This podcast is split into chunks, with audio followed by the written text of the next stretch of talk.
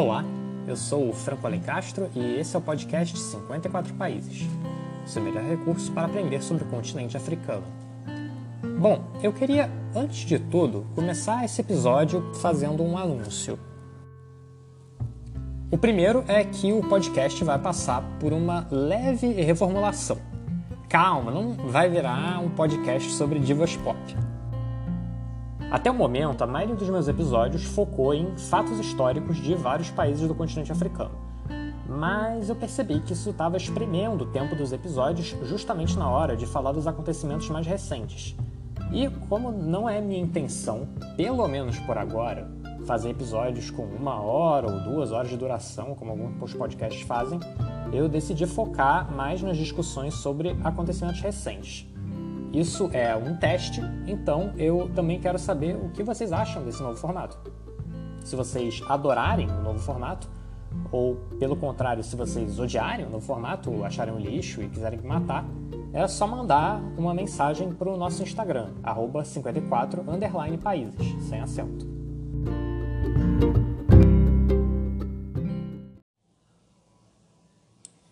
Nesse espírito da reformulação, eu vou fazer nesse episódio uma coisa que eu já vinha querendo fazer há algum tempo, que é retomar alguns países que eu já falei em episódios anteriores para expandir e atualizar eles com acontecimentos mais recentes.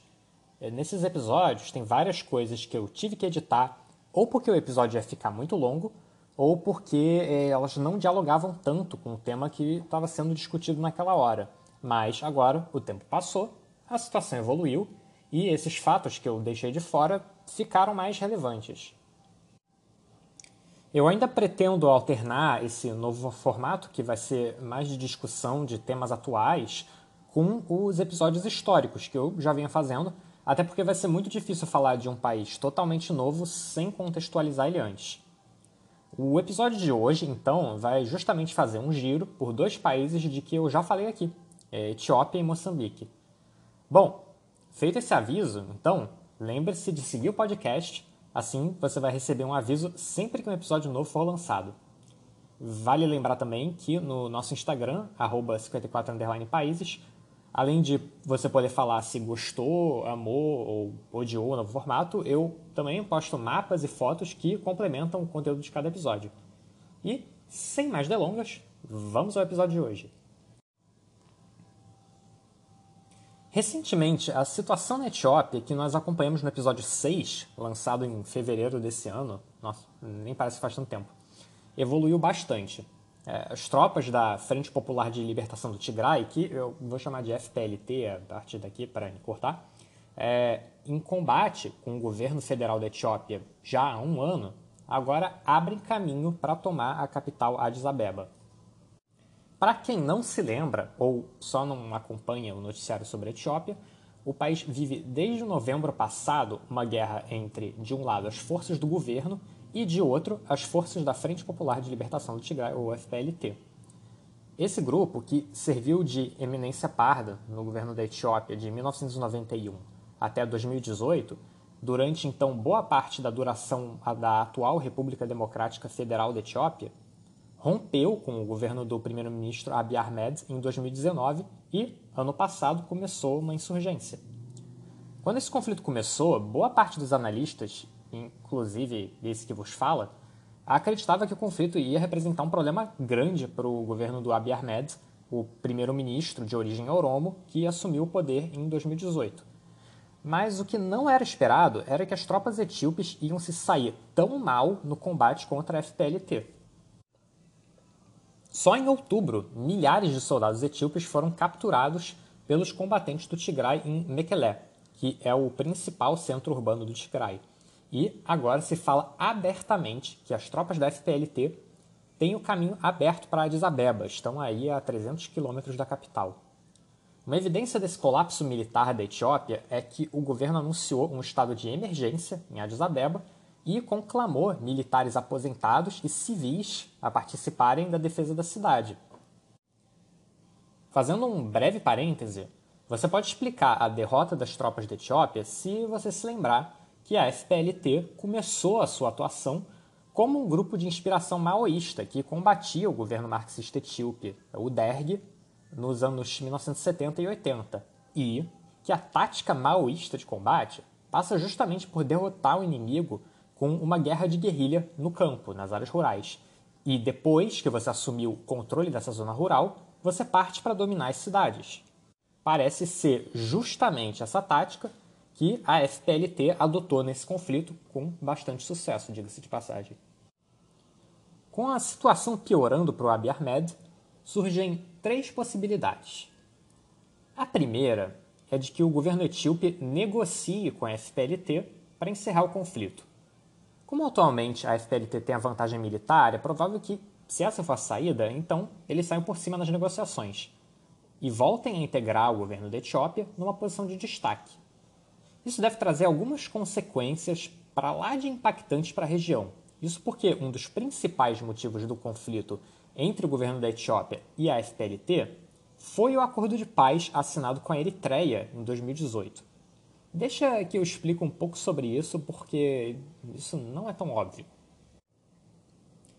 A Eritreia e a Etiópia se separaram em 1991 e entre 1998 e 2000 tiveram uma guerra pela disputa de alguns territórios históricos na fronteira entre os dois países. A guerra, apesar da mediação da ONU em 2002, nunca chegou a ter uma solução, já que a partilha proposta pelas Nações Unidas desagradou a Etiópia. Aí já sabe, paz só se faz a dois, ou três, dependendo do caso. Os dois países nunca oficialmente reataram as relações até 2018, quando Abiy Ahmed, que já tinha chegado ao poder, conseguiu negociar a paz. Para isso, ele teve evidentemente que ceder alguns dos territórios que faziam parte das negociações de 2002, isso agradou os eritreus, então, em tese, você tinha um caminho aberto para a paz. Mas quem não gostou nada foram os tigrinhas, e isso por um dado muito simples. As tais terras que foram cedidas ficavam justamente no Tigray. A sensação óbvia era de que o Ahmed tinha rifado o Tigray para conseguir um dividendo político para o próprio governo dele, o que de certa forma acabou acontecendo mesmo, já que pouco tempo depois pelo sucesso desse acordo, ele venceu o Prêmio Nobel da Paz. Se houver então negociações e o Ahmed for obrigado a ceder o seu lugar no governo, ou mesmo que se torne um teste de ferro para uma FPLT mais fortalecida, é bem provável que esse acordo de paz seja revisto ou até que hajam hostilidades abertas entre o Tigray e o governo da Eritreia. Para o governo da Eritreia, isso seria uma grande derrota. Afinal, eles apostaram várias fichas no Abiy Ahmed chegaram inclusive a enviar tropas para o Tigray durante eh, o conflito nesse último ano, para lutar do lado da Etiópia. É, o resultado foi uma série de atrocidades que, nos últimos meses, começaram a vir à tona e que jogam areia em qualquer plano potencial de paz entre a FPLT e a Eritreia. A segunda possibilidade que eu destacaria, que eu acho que é um pouco menos provável que a primeira, é um cenário em que o governo da Etiópia não consegue ou não quer negociar. E a FPLT toma a capital com esse avanço implacável que eles andam tendo. Né, numa situação dessas, é provável que a Etiópia ainda fique bem estável por um bom tempo. Vale lembrar que a FPLT acabou indo para escanteio em 2018 depois de uma série de protestos de outros grupos étnicos, principalmente os Oromo, que são o maior grupo da Etiópia, apesar de não serem a maioria, eles compõem aí uns 25% da população etíope. E esses grupos que fizeram essa revolta tinham como pauta a falta de representação dos seus interesses pelo parlamento e pelo governo federal etíope. Um lembrete vai aí de que os partidos na Etiópia, até recentemente, tinham base étnica, ou seja, cada partido representava uma etnia, mas, na prática, todos os partidos que compunham a coalizão do governo rezavam pela cartilha da FPLT, que era o partido dominante, com pouca margem para autonomia de verdade. Se a FPLT chegar ao poder, ela vai herdar um contexto ainda mais instável. Nesse ano, por exemplo, antes das eleições gerais da Etiópia que reelegeram Abiy Ahmed, você teve o boicote do Congresso Federalista Oromo, um dos partidos que representa a população Oromo, portanto, a mesma população é, a que pertence o Abiy Ahmed. O motivo do boicote do partido CFO foi a prisão de vários dos seus líderes. inclusive a do jornalista e empresário Jawar Mohammed, que começou uma greve de fome na prisão em protesto contra a arbitrariedade das acusações, já que ele e outros integrantes do partido foram acusados de terrorismo depois de participarem de protestos em 2020.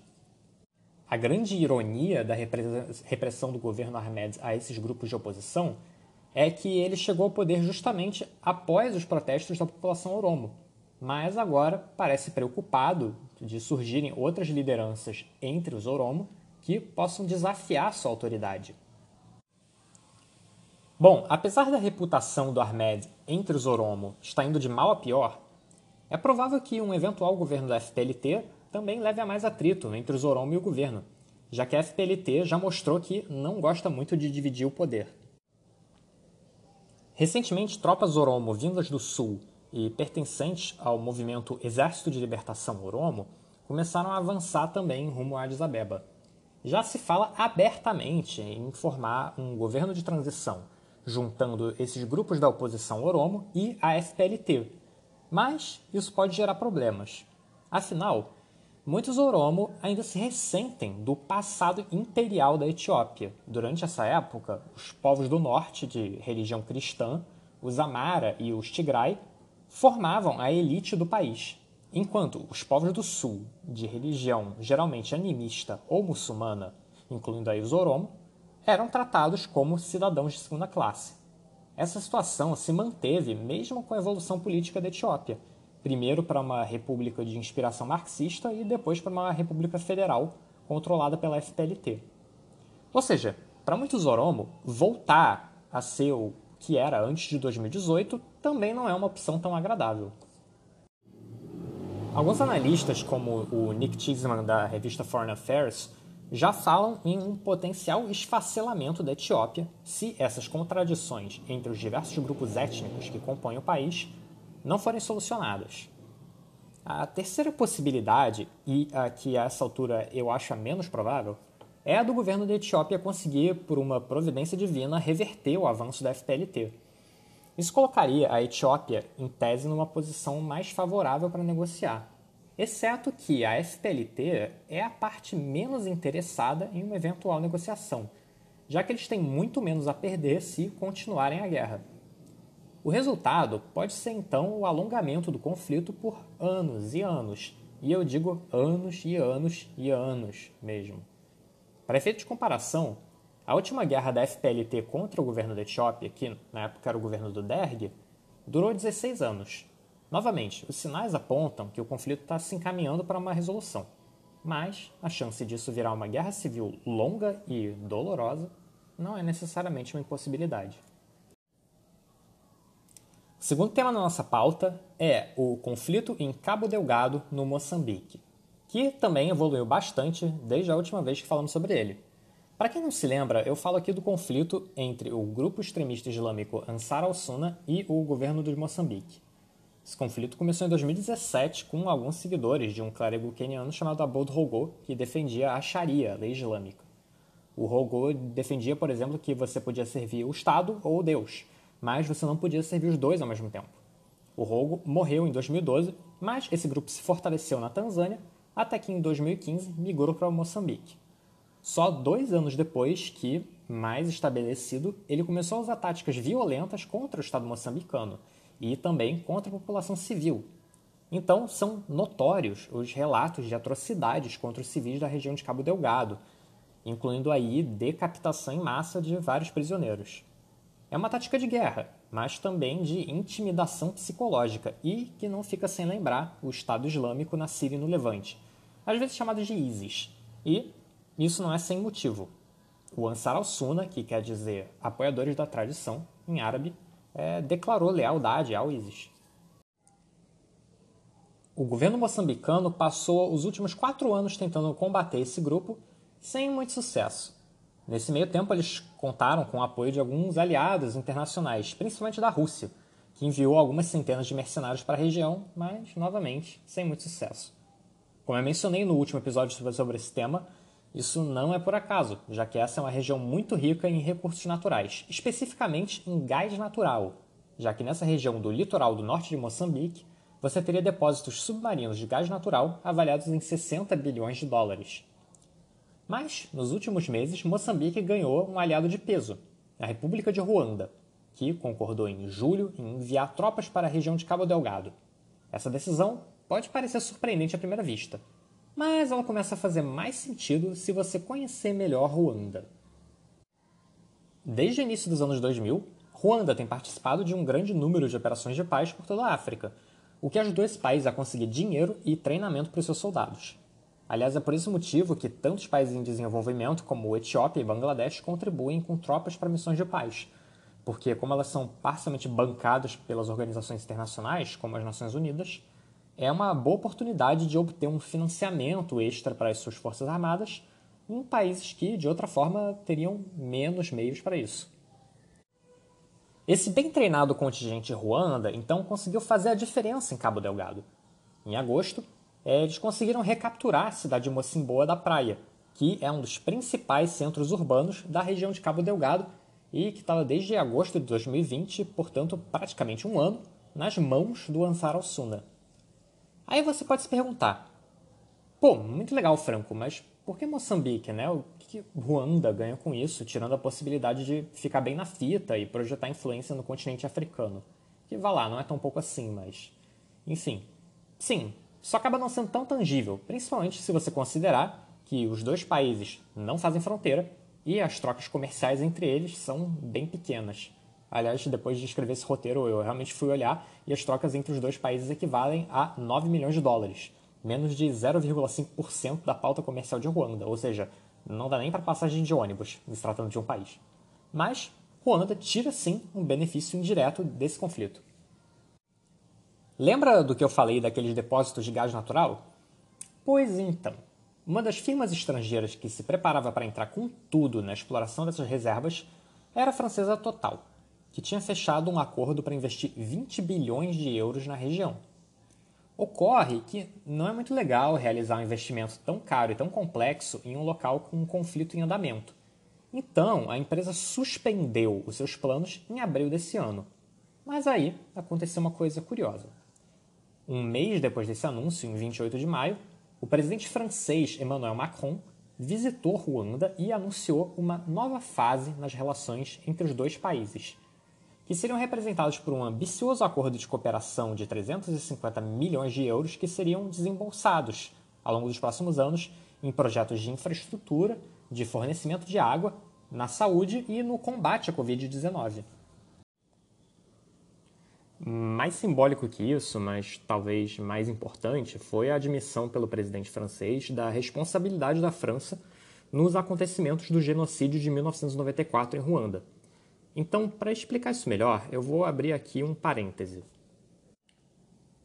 A França, durante anos, foi muito criticada por Ruanda e por organismos internacionais por ter adotado uma postura de omissão no genocídio dos Tutsis pelas milícias Hutus. Em um primeiro momento, militares franceses em Ruanda evacuaram só os expatriados franceses e evitaram fornecer ajuda aos Tutsis que estavam sendo massacrados pelos Hutus. Depois, na chamada Operação Turquesa, as tropas francesas criaram uma zona neutra para proteger os refugiados, mas foram acusadas de, na verdade, usar essa zona para ajudar os Hutus, que então já começavam a perder a guerra, criando um atalho para que eles fugissem do país sem ter que enfrentar os Tutsis. Hoje, graças a uma investigação encomendada pelo governo de Ruanda e publicada em 2008 em forma de relatório, se sabe que os franceses, no mínimo, facilitaram o genocídio.